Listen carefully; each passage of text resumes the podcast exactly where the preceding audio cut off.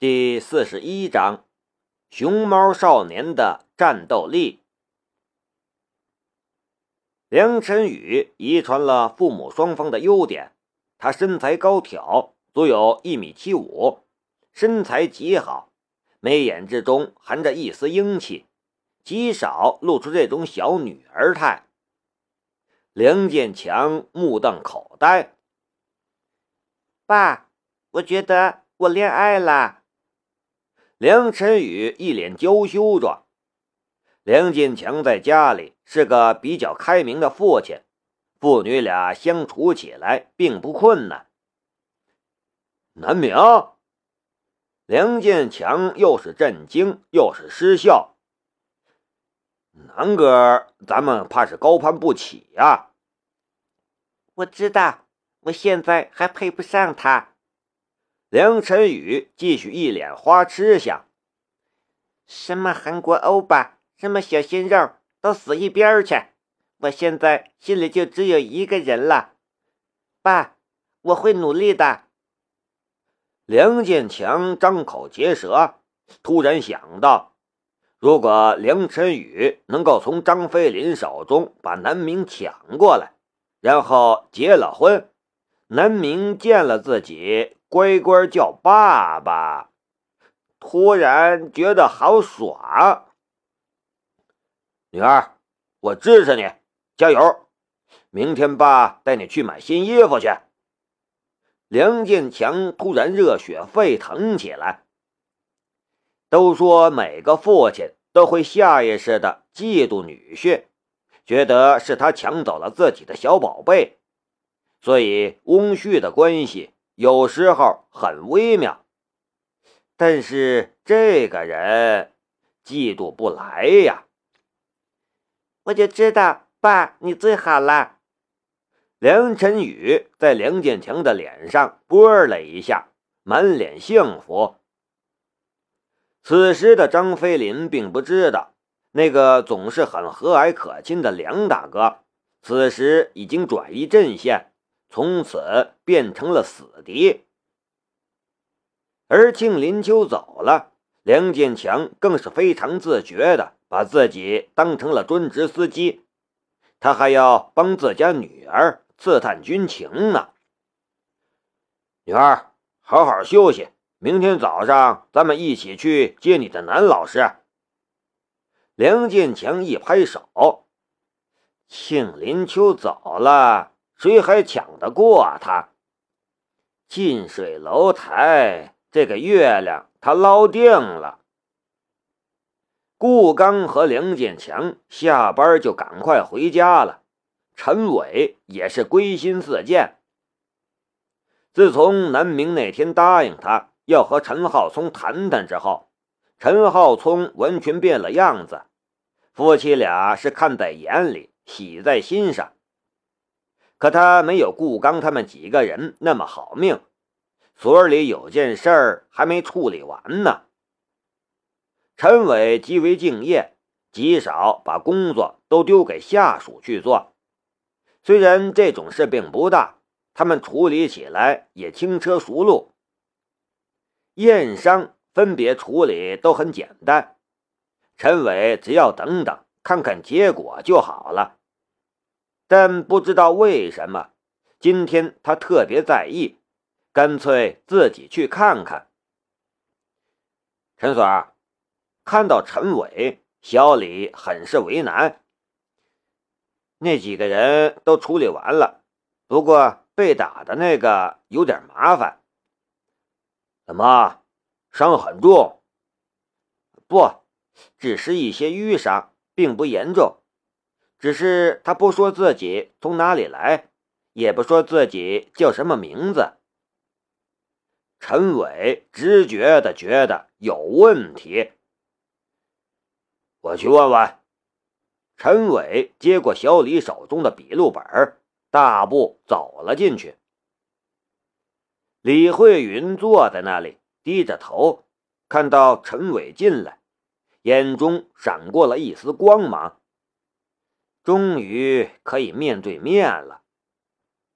刚才已经接触过了李世刚，确认李世刚不会是那个人，剩下的名单上就只剩下陈伟、梁建强、何山和南明了。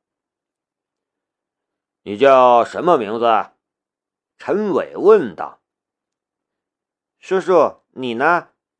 李慧云抬起头，一脸弄不清楚情况的无辜无害。我叫陈伟。陈伟微微一笑，说道：“我叫陈云，我爸叫我阿云。他们为什么打你？我也不知道。我一开始就是问了下路。”李慧云继续装傻。叔叔，我可以走了吗？陈伟微笑着看着李慧云，心中却有些莫名的好笑。跟老子来这一套，装傻、装无辜、装纯情、装无害。真正的无辜无害可不是这样子。因为陈伟见过这世界上最无辜无害的人，南明。无辜无害的人就像是熊猫，在无辜纯良可爱的外表下，也藏着锋利的爪牙和凶残的战斗力。但就算是全世界的人都知道他有着锋利的爪牙，却依然会被他的外表所蒙骗。那才是真正的无辜无害，但你小子马脚已经露出来了。是野熊，就算是偶尔卖个萌，也会让人退避三舍的，就别涂成黑白色假装熊猫了。陈所儿，就这样把他放走了。十多分钟后。看到陈伟打开门，让李慧云出来，小李一脸的不可思议，这样不合规矩吧？不然呢？难道还把他关起来？别忘了，他可是受害者。陈伟微笑道：“总觉得这小子有些奇怪。”小李抓抓脑袋。就连小李都觉得李慧云奇怪了，也能看出李慧云的伪装其实算是失败的。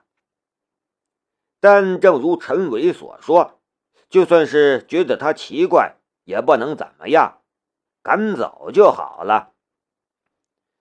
把他的照片给街上的兄弟们，让他们看到了就注意一下。陈伟对小李道。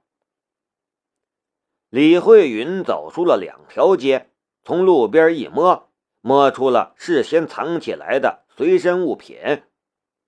他打开笔记本，在李世刚的名字上画了个叉，然后在陈伟的名字上画了一个小小的问号。陈伟和李世刚给李慧云的感觉完全不同，后者不过是一个年轻的警察。在询问他的时候，反而被他套出了不少的信息，旁敲侧击之下，几乎可以完全排除其可能。但陈伟那一双鹰眼逼视之下，他甚至不敢旁敲侧击，整个伪装了一把什么都不懂的傻愣小毛孩。总体来说，这次接触陈伟。几乎没得到什么有用的信息，是不是他呢？从武力值上来说，他和李土斌不在一个档次上，但从感觉上来说，他却是一个能够威胁到父亲的人。到底是不是呢？必须再观察一段时间才行，但要谨慎一些。嗯。接下来就去接触一下南明吧。诚招大堂经理领班，服务人员、清洁人员，男女不限，待遇从优。在揽神会馆一侧摆了一个制作颇为雅致的牌子。最近揽神会馆规模扩大的很快，缺人严重。李慧云左右看了看，整了整身上的衣服，抬脚就向揽神会馆里走去。但一个人影突然在眼角出现，他迈出去的脚一个转向，身体整个拧了一百八十度，猛然转身，大步离去。陈伟，你一个堂堂所长，竟然敢公然出入这种地方！现在风声这么紧，不怕被人举报吗？看陈伟穿着警服，竟然就进入了这里，李慧云吐槽的心都有了。奶奶的，想要接触南明的计划，怕是暂时不行了，还是先去……呃，接触一下梁建强吧。李慧云转身大步离去，打算去县局附近蹲点儿。他并不知道，在他离开之后，梁建强就驾车到了揽神会馆前面，然后笑呵呵的跳下车来，帮南明开车门，跟在南明身后进了揽神会馆。等李慧云转了一大圈也没找到梁建强，觉得可以来揽神会馆这边碰碰运气的时候，却被保安礼貌的拦住了。对不起，招聘已经结束了。你妹！李慧云都想发飙了。他可以为了完成目标而隐忍数月，但他只是在隐忍而已。他绝对不是一个脾气好的人。上一个让他隐忍的人，在他可以发泄的时候，已经半死不活了。就在他打算发飙时，就看到一个戴着厚厚眼镜的纤细人影从大堂里面走了出来，茫然看向了这边。那个是齐明来，他怎么会在这里？李慧云脑海中所有的想法都消失了，他猛然转身，像逃跑一样离开了。不能把他卷入进来，不能。不需要费很大力气，李慧云就打听出来，冷神会馆的所有人叫齐斌，他是齐明来的父亲。本来开了个普通的盲人推拿馆。最近突然接到了投资，生意越做越大了。此外，李慧云还打听了一下齐明来，可怜的女孩，先天性弱视，看了很多医院，最近似乎找到了一个好医生，戴上眼镜之后能看到一些东西了，摘下眼镜还是睁眼瞎。顺便说一句。那个说齐明来是睁眼瞎的人，被李慧云一脚踹进了小胡同里。再醒来的时候，全身都痛。让李慧云抓狂的是，接下来的十多天，南明几乎整个白天都待在这里，到了晚上才回家。李慧云不敢打草惊蛇，曾经尝试闯入南明家。结果不太顺利，之后就不再尝试了。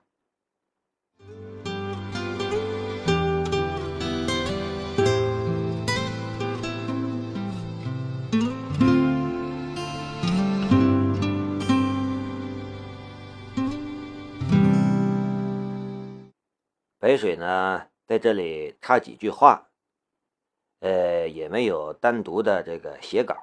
呃，想到哪里就说到哪里吧。首先，白水呢，这个绝对是业余人士，呃，播音呢也没学过，普通话呢也忘得差不多了。这个录制啊、音频呢、制作呀，也是自己摸索，纯粹就是这个找一个乐子玩儿啊，这个这一点是首要的。所以呢。呃，我更的随便，您听的随意就好。如果感觉白水这个读的呢有那么点意思，您呢点个赞，评论一下。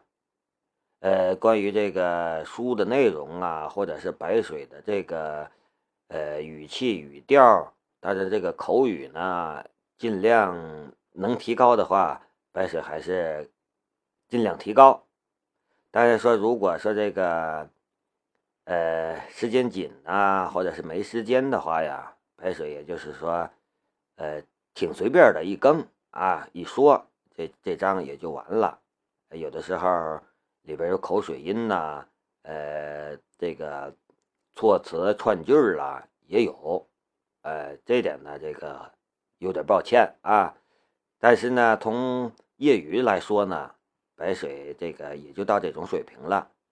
说再提高的话呢，也就是从这个语速、语调上。